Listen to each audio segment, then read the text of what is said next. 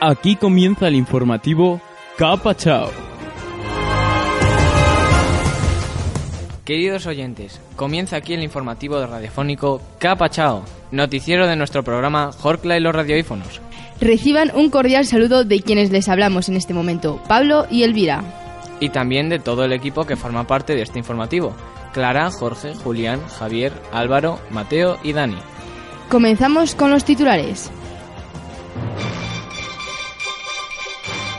Accidente de avión en China con 164 fallecidos. Un tenista continúa en estado de coma tras un raquetazo. La cantante Aitana en Ciudad Rodrigo. Hackean las cuentas de Trump y el líder iraní Jamenei. Curioso intercambio de monumentos en el mundo.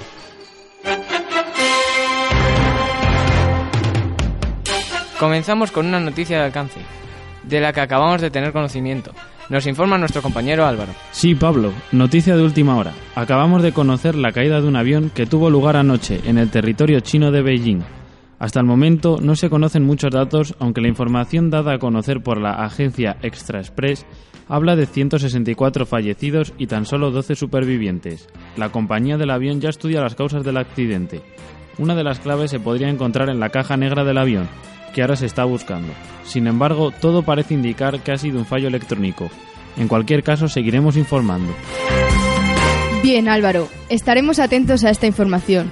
Y no dejamos los sucesos, porque ahora hablamos de un triste accidente relacionado con el famoso deportista Dacamar. Adelante, Julián. Continúa en estado de coma el tenista Rubén Fermizo, tras recibir un potente raquetazo de otro jugador con el que estaba disputando un encuentro, el famoso tenista Dacamar. El partido tuvo lugar en el Campo Nacional de Pedro Toro, el 29 de febrero del 2016, debido a la fuerza incontrolable de Dacamar, quien dijo haberlo hecho totalmente sin querer. Recientes informes médicos indican que en cuanto vuelva a ser año bisiesto y siempre que Dacamar esté cerca con una raqueta, Fermizo podrá despertar. Escuchamos a Dacamar. Allí estaré el próximo 29 de febrero, con mi raqueta, dispuesto a recibir a Rubén con los brazos abiertos. Y si él quiere, podemos echar otro partido. Si quiere, claro, si quiere. Todos estamos esperando con ansias la llegada de ese día. Esperamos la pronta recuperación de Rubén. Y que Dacamar aprenda por fin a controlar su fuerza. Eso. En fin. Cerramos el capítulo de sucesos con una búsqueda de la que nos habla nuestra compañera Clara. Pablo, yo creo que antes de escuchar la siguiente noticia, nos podemos ambientar un poquito con una canción. Hoy te propongo que seas mío, pero no sé por cuánto tiempo. Yo la verdad no he decidido si es para siempre, para un momento.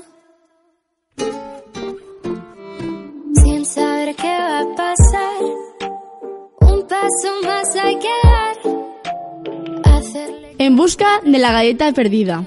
La cantante Itana de OT 2017 ha venido esta mañana a Ciudad Rodrigo, pues tenía una conferencia en el Teatro Nuevo Fernando Arrabal. Impresionante, ¿verdad? Algunos testigos dicen haberla visto por el Parque de la Glorieta, caminando y comiéndose unas galletas. Cuentan que, casualmente, se le cayó una. Una galleta de Itana. Afirman varios testigos que nuestro compañero Julián iba caminando detrás de ella, recogió la galleta del suelo y la guardó en el bolsillo para dársela a su compañera Clara, o sea, a mí, ya que sabe que soy muy fan, muy fan de Aitana. Ahora conectaremos con Julián para que nos cuente cómo fue, porque estaba muy ilusionado. ¿Cómo fue Julián? Pues lo que menos me esperaba era encontrar a Itana, y menos que fuera comiendo galletas, y menos que se le cayera una de la bolsa. Pero Clara, fue así, y no podía dejar la ocasión de recoger una galleta para mi compañera. Gracias Julián, te estaré agradecida toda la vida.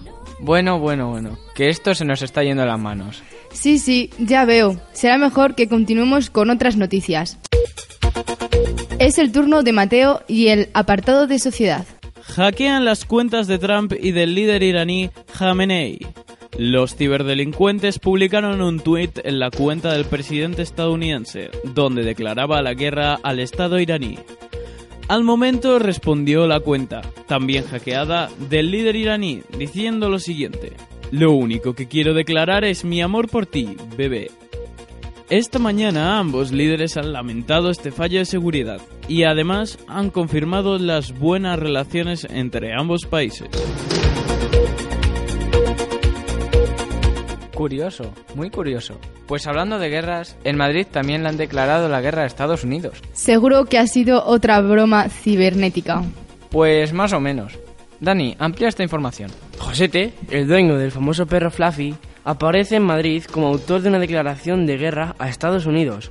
Josete ha levantado una gran revuelta. Al parecer, ha subido un polémico vídeo a la famosa plataforma de YouTube. En él se decía que Estados Unidos no tenía nada que hacer ante una guerra de cocina. Ah, de cocina. Menos mal. Pues sí, donde esté la gastronomía mediterránea, Dentro sintonía de noticias culturales.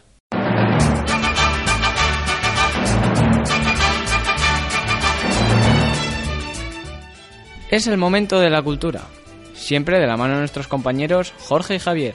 Hoy, en Noticias Culturales, distintos monumentos de varios países han cambiado su emplazamiento. Sí, esta noche se ha producido el caos al desaparecer distintos monumentos emblemáticos de varios países. Tras una primera alarma y comunicaciones, se ha descubierto que estos monumentos se han intercambiado. Algunos de los monumentos desplazados son, por ejemplo, las pirámides de Giza, que han aparecido en el desierto de los Monegros, en la comunidad autónoma de Aragón, la Puerta de Alcalá, que ha aparecido en París, La Torre Eiffel ha llegado a México, donde próximamente conectaremos con un enviado especial. La Estatua de la Libertad de Nueva York apareció en Pyongyang, capital de Corea del Norte. y por último, el Taj Mahal ha aparecido en Moscú, la capital rusa. Conectemos con nuestro enviado especial de México, que se encuentra al lado de la Torre Eiffel. Saludos, te mando a todas partes. Te mando, te mando. ¿Nos escuchas? Sí, sí, saludos a todos nuestros oyentes del informativo Capa Chao. Saludos desde México, donde esta mañana nos hemos despertado muy sorprendidos porque ha aparecido justo en el centro del Distrito Federal la Torre Eiffel de París. Tengo aquí a mi lado a un joven que quiere mostrar su sorpresa. Joven, joven, ¿qué opina de este extraño suceso? Me parece bien chingón. No tenía plata para viajar a París y al final he podido cumplir mi sueño de ver la Torre Eiffel en persona. Está re padre. Pues ya lo ven, aquí todo el mundo sorprendido. Las autoridades están viendo de qué forma controlar toda la avalancha de personas que han decidido venir hasta aquí para ver el monumento. Muchas gracias, te mando. Ya nos seguirás contando. Hasta aquí las noticias culturales de hoy.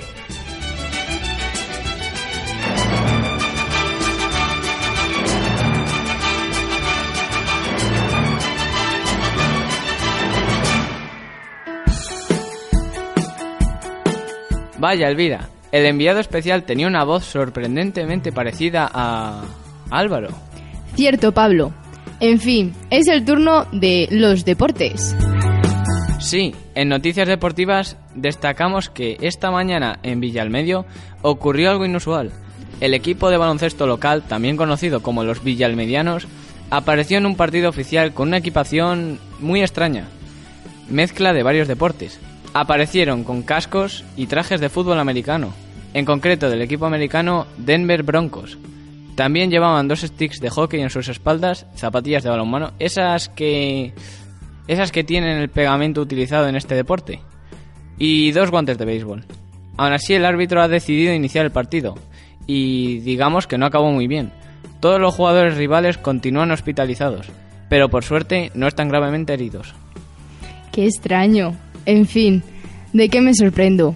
Llevamos con noticias extrañas todo el informativo y ya estamos a punto de finalizar. Ahora el tiempo. Os recuerdo que estamos en estado crítico. El cambio climático también afecta a Ciudad Rodrigo. Vamos a presenciar lo peor. Mañana las temperaturas no van a bajar de 46 grados y medio aquí en Ciudad Rodrigo. Y esto se va a alargar durante toda la semana que viene. Está prevista la mayor sequía en siglos. Además, se acerca un tifón de magnitud 5. Después esperamos que llegue la calma, pero no os fiéis. Os recomendamos que durante unos días os resguardéis en un sótano profundo o abandonéis la ciudad. Que paséis buena semana y sálvese quien pueda. Eso sí, si decidís marcharos o resguardaros, siempre con la radio. Hasta aquí el informativo Capa Chao, del programa Jorkla y los radioífonos. Este informativo ha sido posible gracias a Álvaro, Julián, Dani, Mateo, Jorge, Javier, Clara, Elvira y quien les habló, Pablo. Hasta la próxima.